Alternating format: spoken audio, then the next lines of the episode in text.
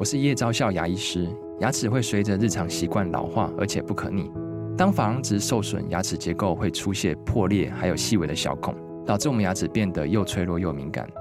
这边我真心推荐贝欧尼修复牙膏，内含 BioHAP 成分，搭配正确的刷牙习惯，经科学实证，可在两周有效让牙齿再矿化，修复受损珐琅质的细微小孔。相关资讯及购买通路，请参考资讯栏连结。热门财经议题、即时投资快讯、焦点新闻话题，陈凤欣与您同步掌握。欢迎收听《财经起床号》。Hello，各位听众，大家早！欢迎大家来到九八新闻台《财经起床号》节目现场，我是陈凤欣。回到一周国际焦点，现在全世界最关注的还是以色列跟加萨走廊这个冲突，到底如何才能够算结束？然后到底会不会扩大？那么，呃，现在各国大概都有一定程度的表态。好，我们可以看到说，大概全世界除了伊朗，没有人支持哈马斯。但是，你可以看到说，明确站在以色列这边的人也不多。好，反而是呢，很多同情的是巴勒斯坦人，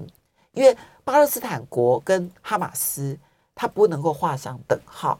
然后巴勒斯坦人更不能够跟哈马斯画上等号。可是现在的无差别的这个嗯攻击，它其实是同样伤害的都是平民。好，所以我们现在来看以色列跟加萨走廊这个冲突会不会升温，而谁可以让它降温，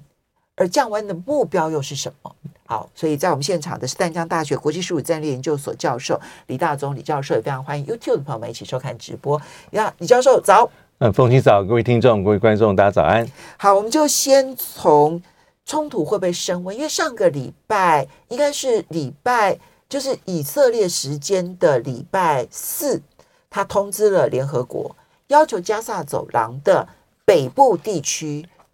的居民要全数的往南移。对。但这一件事情，联合国立刻表达了反对。那么，一方面是你要他移到哪里去呢？好，加萨走廊已经够拥挤了；二方面是加萨走廊现在被断水、断电、断粮、断运输，在这种情况之下呢，其实你还要求他们移动，他们根本无法移动，而且上百万人的移动，这是不可行的。好，那么，嗯，大家都知道说这件事情可能是以色列要开始地面攻击的开始。可到目前为止，以色列其实不断把这个攻击时间点往后延，国际压力也很大。对，所以你怎么看待这件事？对，我觉得呃，现在的重点就是说哈，这个以色列，因为事情发发生到现在刚好是十天啊，就像刚才所讲，十月十三号的时候，以色列发出一个很重要的警告，就是要加沙走廊地区北部的民众往南迁移。呃，一般判断这应该是为了他的作战准备了。那当然，对。那至于说哈，这个感觉起来是呃，以色列国防军现在是箭在弦上了，就是看倒数计时，因为可以看出来，因为作战必须要准备。你们可以看到，呃，而且他是公开故意让一些国际媒体去拍一些画面，就是他的集结的状态，呃，包括他的装甲部队、他的士兵、他的这个战车、各型的火炮在边界地带集结。那根据统计，带十万人。那十四号的时候，呃，以色列军方的发言人特别讲说，已经准备好下一阶段。那前两天我们在这个荧幕上看到，这个内塔尼亚胡去视察前线的部队，他的讲话看起来也是从他跟这个士兵的这个对话里面，也是说，呃，你们准备好下一阶段吗？好，我们下一阶段就是未来我们的重点。看起来所有的释放的讯息都是随时有可能。会进入到加沙走廊，那就是代表说新一波的一个攻击，攻击，或是新一波这个我们从呃这个冲突到现在是应该要迈向真的是所谓的下一个阶段啊，我觉得这个是我觉得进入到加沙地面部队，我觉得几率是高的。好，因为到目前为止，你觉得几率都还是？我觉得还是有可能，但我们也可以从过去到现在以色列的一个做法来看，就是从二零零五年哈，以色列国防军撤出加沙走廊啊，当时他采的是单边不接触，啊，意思是他做了好权衡的一个衡量之后，他认为撤出之后还是可以维护以色列安全，啊，就是从他的这个边界啊开始建呃强化所谓的围篱啊，到这几年所谓的电子化围篱开始。那当时的撤出的理由，我觉得现在都是存在的。但是从二零零五年之后，其实呃，以色列跟这个巴勒斯坦或哈马斯有好几次的冲突。啊，零八零九年，哈，零八年底零九年初是一次，呃，二零一二年一次，一四一六一八都有。但在这么多的行动当中，哈，它并不是每一次的冲突都是地面部队进去，没有，大部分是采取攻击、空袭行动为主。那是他最常做的方法，因为可以精准打击，可以惩罚他要惩罚的对象，那同时可以减少啊以色列地面部队进入加沙的一个一个一个一个损伤。那里面最最惨烈的冲突是二零一四年八月那一次，啊，叫做互认行动，是最激烈的，而且当时历时七周五十天五十一天。它的出发点是一四年六月份的时候，三名呃这个以色列的青年在加沙附近被绑架，嗯，但很特别是最后他的尸体应该是在约旦河西岸被发现，但很明显就判断是哈马斯，所以这样的状况之下，以色列就决定要采取因应的作为，其实就是一个反制的做事。作为，那他的当时的这个行动可以做一个参考，就是，呃，他一开始当然是空袭啊，大规模的空袭啊，好一阵子，最后开始动员，动空袭的这个同时就开始动员，他是逐次的动员，最后动员的这数目大概五万到六万名的以色列的国防军。那他有没有进入加萨？有，啊，虽然呢外外界的细节对细节不得而知，但是是有进去，那但是没有深入。进去之后，大家就出来。这是在二零一四年八月。那其实，在二零零八年十二月到二零零九年一月份那一次啊，所谓的驻签行动也是啊，也是一开始是空先空袭一周，嗯，大规模的空袭，精准打击，然后 IDF 地面部队进入加萨，但是也没有深入。它主要就是在加萨跟以色列的这个周遭地区里面，它清除所谓哈马斯的一些包括地道，它容易有威胁的据点。或是存放武器弹药的地方，在减少呃哈马斯的战力。嗯，但跟这一次还是有不同，因为这一次我觉得那个哈马斯的这个攻击行动，你看上二零一四年那一次是三名以色列被绑架杀害，这次以色列死伤是非常惨重。死伤已经超过一嗯超过一千三百人，然后被绑架的人数，昨天以色列这边公布的是一百九十九，一百九十哇，这个这个人数都在上升当中。所以以以色列从历史观是，我觉得他采取的所谓的反制或是一个以牙还牙、以眼还眼的程度一定会更高，所以不太可能就是空袭之后结束，因为其实这次空袭的规模也比较比过去大。嗯，那除了是他要精准打击，比如说他哪些部队指挥官、突击小组负责人、第二号、第三号之外，他还是有一些在打击所谓的哈马斯的据点，嗯啊，存放武器弹药的地方。我们看到昨天镜头里面，包括以色列海军呃发动发动舰队地的这个这个飞弹也在做袭击。我觉得基本上箭在弦上，我觉得应该会进去，因为以不以以色列来讲的话。我觉得他有内部的一些民意要，就是你可以看到非常的同仇敌忾了。嗯，那所以内塔尼亚胡政府，我觉得他大概，我觉得他没有别的选择，他一定会进去。我们先，当然，我觉得对于这个，嗯，就那就是以色列而言啊，他现在是内部有压力，外在也有压力，有压力。对，你刚刚提到的是内部压力，要求他一定要强烈的反击。对，对。但是外部的压力的部分，昨天呢，拜登总统表态了，他说，以色列如果占领加萨走廊的话，这是一大错误。哈，当然他没有说你不可以展开地面行动。对。可是呢，现在传出来说，拜登有可能会在这一个礼拜之内就访问以色列，有一点要就近监军的味道在，啊，表达支持，但实际上面也是叫你不要蠢蠢欲动。布林肯呢？他先到了以色列，然后强调说：“我也是犹太人。”接着去了阿拉伯五个国家之后呢，回到了以色列。他表态的其实也等同于是反对对加萨走廊采取过激的行动。而现在国际上面其实关注度非常的高。我们先看以色列有可能在美国的斡旋之下，然后联合国的介入之下，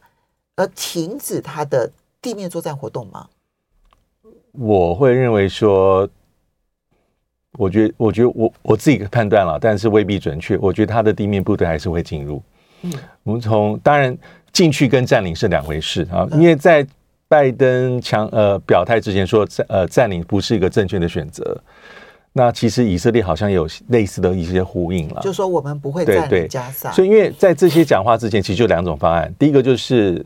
其实这是你这个作战的政治目标是什么？你一个进去就是比较高度野心的，就是回到过去，我进去进去之后不只是扫平，因为现在所有的讲法，呃，以色列官方讲法是要扫铲平哈马斯，这次有高难度，但是他至少可以进去之后尽最大可能。把他的力量压制，来减低未来他像这一次越境跨境袭奇袭的机会。但是你发动精练部队之后呢？你你你你要把它完全的占领，这后面是有很大的一个成本哦。嗯，就是说你你你，因为我们看过历史上太多例子，以以色列也非常清楚。嗯，啊，就是说更不用说之前我们在讨论去去年在讨论在阿富汗，呃，美国是二十年，嗯，它是两兆美金。呃，死伤我忘记详细数目，大概死伤光死亡可能两千多名美国的士兵，那到最后好像他还是得得走，所以我觉得以色列知道，所以方案 A 按照理论上就是高度高难度的，就是我拿下之后我要控制，而且我可能在这里面有一定程度长期的一个军事的存在，但是这个我觉得是不太符合成本效益分析。嗯，所以你觉得？我觉得是有限的目标，所以占领。然后呢，这件事情应该不会发生。我觉得几率是非常非常低，但是入侵还是会出现。呃，对，我觉得地面部队进去啊，他尽最大可能。那因为很多地方是你在外，即便是用空袭，比如说它下面有一些呃越过边境的一些地道啊，或者是一些据点，你光靠空袭还没有办法完全尽最大可能把它呃铲除，它必须得靠地面部队。但地面部队进去还有很多不同的方式。我昨天看到一个新闻，就是说。有可能哈进去之后，他可能会多拿一些些土地。你看他这次为什么要求说以色列的这个民众从北部往南南部移动，代表他军事进去的重点是北部地区。那可能他会要借由这次行动多拿一些，他认为说这地方如果我能够控制的话，对我的安全是更有保障。所以我们稍微休息一下，所以不会占领，但我会蚕食它，不会占领。但是他会残破它。我们稍微休息一下，是，是等一下马上回来节目现场。欢迎大家回到九八新闻台财经起床号节目现场，我是陈凤欣。在我们现场的是淡江大学国际术语战略研究所教授李大中李教授，也非常欢迎 YouTube 的朋友们一起来收看直播。好，所以李大就李教授你，你你你判断是，你觉得以色列地面攻击加萨走廊恐怕是势在必行。啊，就是箭在弦上，已经不得不发。只是它的有限目标，到底那个有限目标到什么样子的程度，而这会让战事出现什么样子的画面？我觉得这个是现在全世界最关关注的。是因为现在呃讲，因为空袭已经这么久哈，但是有些目标可能要以色列部队地面部队进去之后，我觉得这几个重点，它的指挥体系。啊，武器的存放点哈，比如说包括火箭的发射设施、训练基地、其他设施，包括下面的一些地道，而且是对以色列有直接威胁，这应该都是假设进去之后的一个重点哈。然后你达成这些目标之后，我觉得应该就会撤回来。嗯，这是有限度目标。对，那我们我们上礼拜也听到过啊，进去加沙，因为加沙毕竟是城镇啊，这个这种作战方式，其实以色列应该不陌生。啊，即便是做了这么多准备，他难免有伤亡，哦，而且是不不只是对方平民的不小会不小心伤到无辜，以色列自己国防军也会有一定程度的损失，因为从数字来看，哈马斯人不多啊，他的武装人员民兵就是两万多人，三万人了不起，那以色列国防军的这个现役是十七万十六万多，那这次又动员三十，所以那以色列。呃，军力是全世界应该是最精锐、最精良的，而且作战经验非常丰富。其实包括他们的后备，其实训练都很扎实。是，那哈马斯感觉起来，他的他的武器装备就是他所擅长那些东西啊。当以色列的部队进去之后，他也会面临到一些他的一些挑战啊，或是一些他的所谓的弱点，就是呃，他还是会蒙受一些哈、啊，来自于这个城镇作战，比如说 RPG 啦。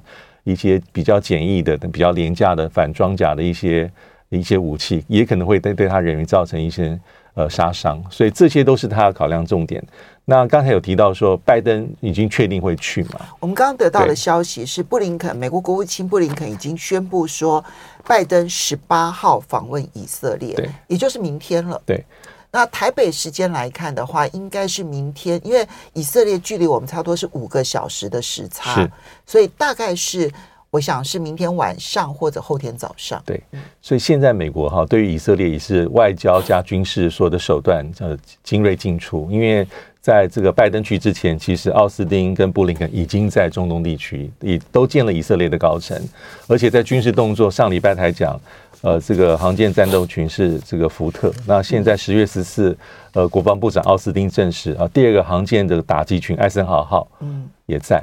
这么小的一个空间里面，水域里面两个航舰这个打击群，其实就是一个政治讯号。我、嗯、让我们回想到九六呃台海危机也是一南一北，嗯、那时候有些美国专家说，一个航舰那时候航舰战斗群，嗯，跟两个有重大差异，就代表美国的决心了。就是说，它其实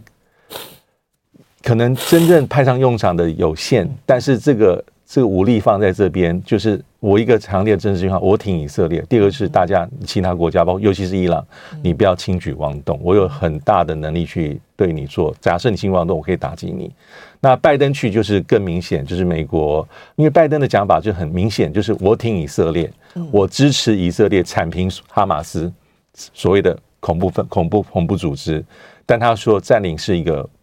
不智的行为，我不智的一个方案呢、啊？嗯、我觉得这一点其实以色列也非常的明白。所以，呃，如果是地面攻击展开，对，但是最终目标说我不是要占领，对，你觉得美国会开绿灯给以色列？我我觉得，我觉得，我觉得，我觉得到目前为止，美国都没有说我反对以色列进行地面部队的这个进入到这个加沙走廊。嗯、到目前为止，拜登都。而且你老实说，你要把哈马斯尽可能的去杀伤他的这个有生力量，你除了空袭之外，我觉得你还是要靠地面部队真正的进去。那现在我们要来观察的，其实就是嗯，地区的反应以及各国的反应。哈，对于这件事情，我觉得阿拉伯世界比较明确的，或者是说伊斯兰世界很明确的表明反对以色列入侵加沙走廊啊。那但是欧美至少美国现在看起来，他是开绿灯，对，他反对的是占领，但并不反对进攻。对对。那这个会不会使得战事有扩大的可能性呢？嗯，我觉得对美国最重要的利益就是说，刚讲的，他希望以色列他支持和赞同以协助以色列实施这样的目标，但对美国国家利益而言，他不希望这个地区里面出出大乱子，或是爆发。无法控制的连锁效应。那中东国家的呃回应大概都是，因为各个国家还是有那一些差异性。那有些会比较强烈，那有些是比较中庸。那像联合国其实大家讲得很清楚，因为联合国还是会从比较，有时候会从比较那种人道，他怕人道呃重大危机。所以联合国这这一个礼拜，从联合国秘书长呃古特雷斯到联合国发言人好人道事务厅的讲话，因为人道事务厅估计说，现在在两百二三十万人的巴这个加沙走廊里面，大概有四十多万人已经流离失所，就是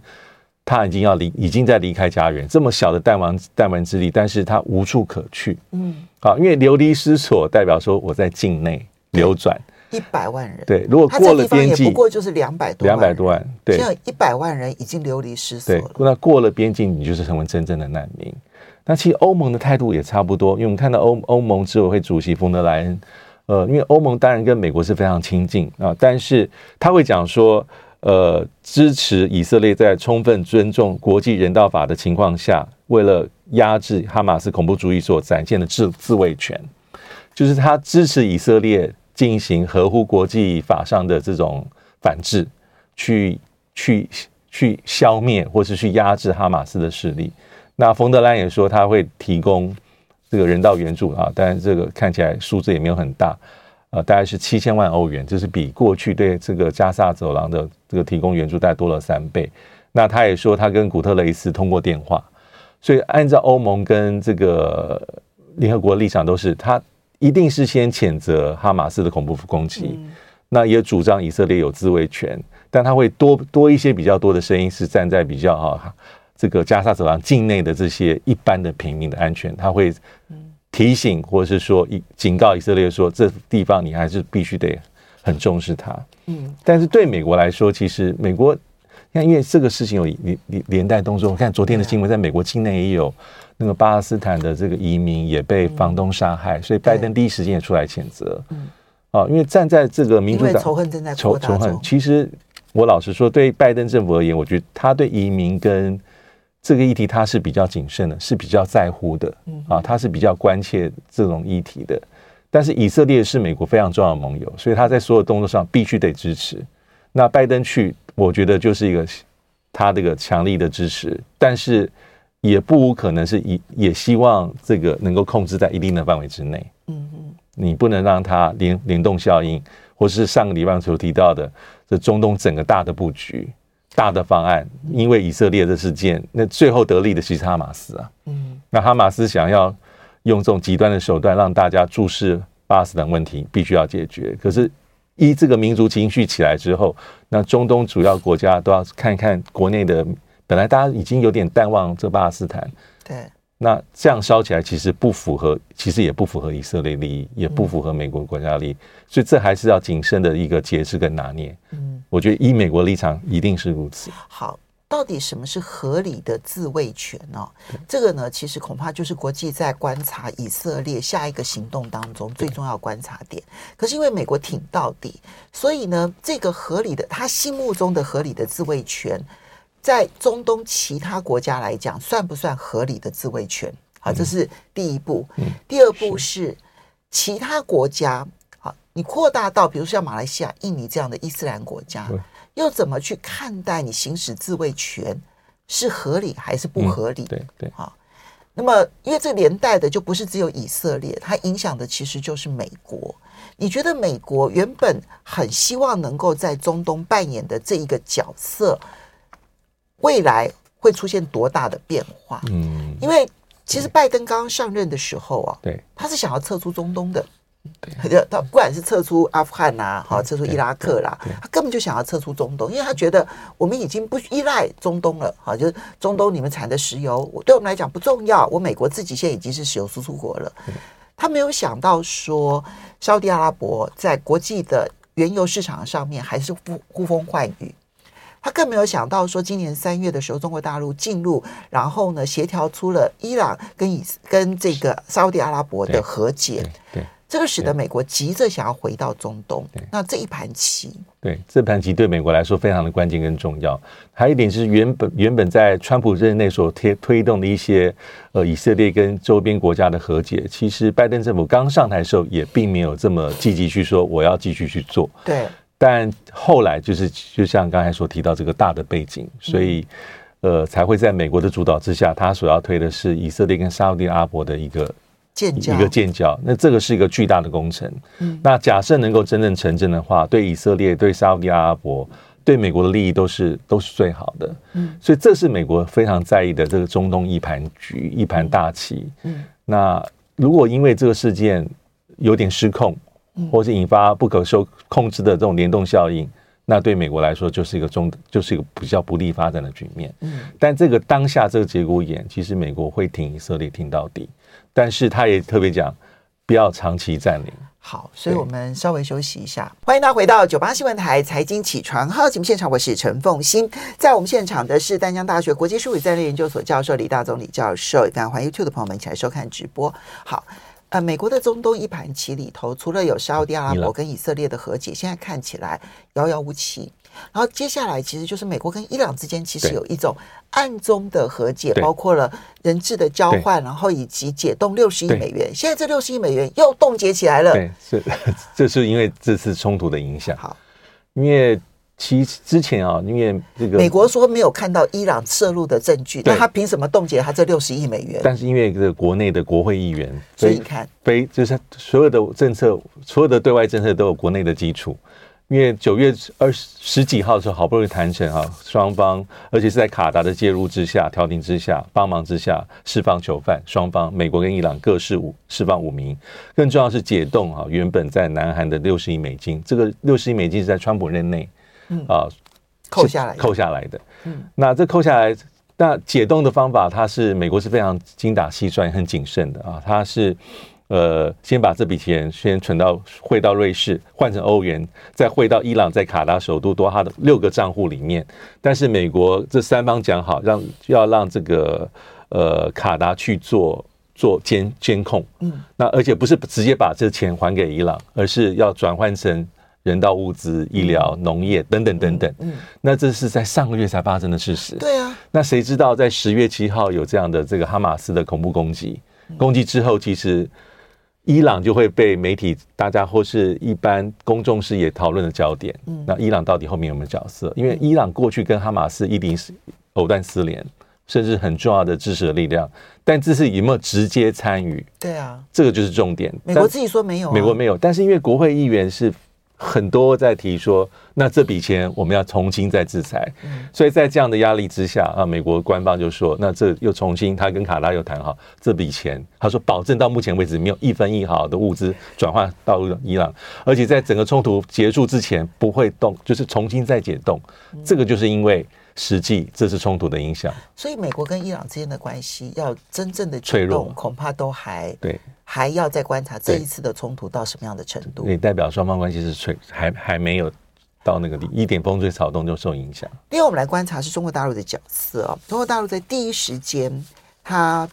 没有完全的站在以色列这边，现在其实更清楚了。对，就是他们强调的是巴勒斯坦人的生存权。对，他说以色列的生存权是必须要被保护的、被保障的。对，但巴勒斯坦人的生存权其实更需要被保护、被保障，因为至今全世界没有让巴勒斯坦真正的建国。对，那这个是世界对巴勒斯坦人欠一个公道，所以他是站在。巴勒斯坦人这一边是是，那这个立场，这个立场其实就是以色列非常感冒的地方，因为北京是在考量之后，他其实并没有第一时间谴责哈马斯，他甚至连他的公开发言里面都没有哈马斯这个字眼。那所以他一开始讲保持克制、立即停火、落实两国方案，呃，就是独立建国的巴勒斯坦是北京长久以来的一贯立场。重点是十月十四号就在。就在昨天前天，布林肯跟王毅通电话，嗯，这个议题就是美国想要讨论的议题，希望中国大陆发挥影响力，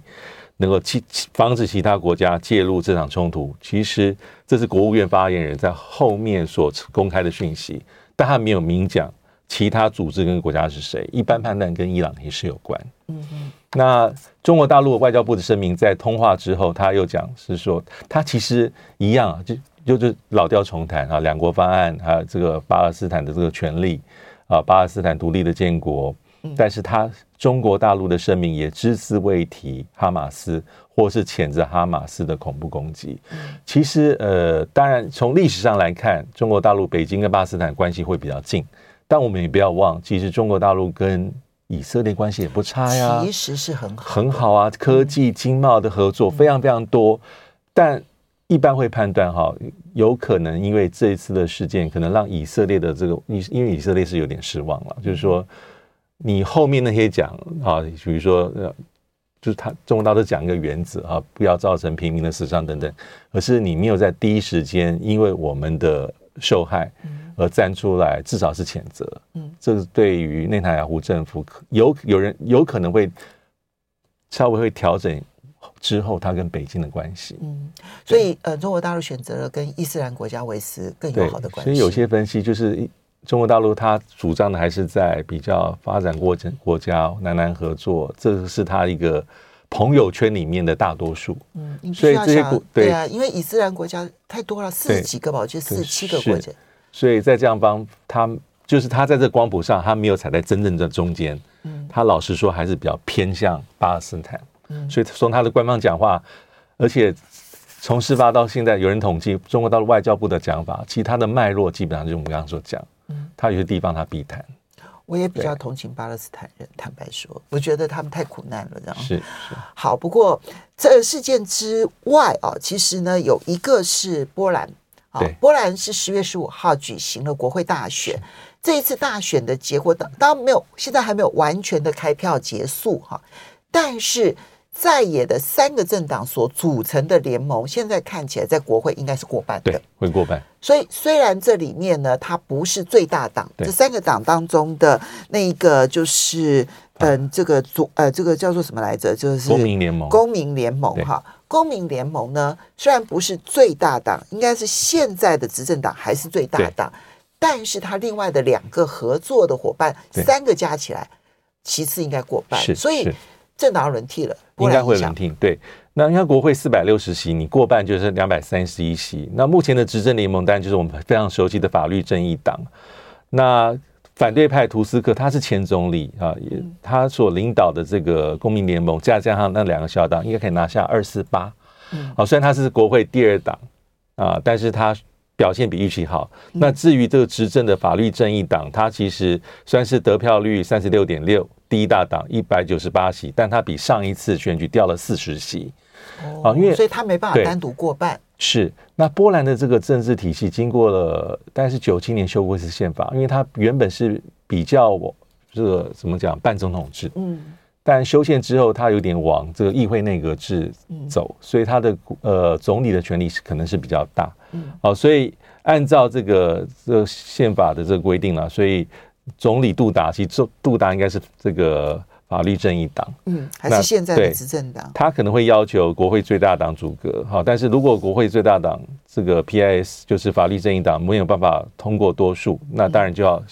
换，就应该就是我们现在所讲图斯克的组阁。重点是图斯克跟这个这几这一前一阵子这个前几年的这个波兰政府的最大差别就是它政策，嗯，啊，因为在这个前几年我们可以看到。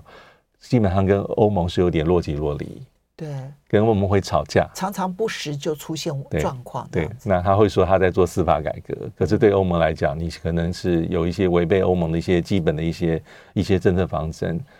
那所以这一点可能会让欧洲联盟会比较安心，就是现在的这个图斯克他上台之后，他所讲的他是要改善跟欧盟的关系，他比较亲欧派，欧欧。波兰不应该独立于孤立于欧洲的内部，而且他会扭转法律正义党的一些政策了。这个是我觉得在政策上比较重大的一个不同。好，当然，因为现在杜达就总统，总统杜达跟可能未来组合的这个内阁彼此是不同的政党，不同，然后方向又不同，所以他们内部那个半总统制。能不能完全的过渡到内阁制，这也是未来波兰可能最大的一个考验了。好，好，我们要非常谢谢丹江大学国际事务与战略研究所教授李大中李教授，非常谢谢大家。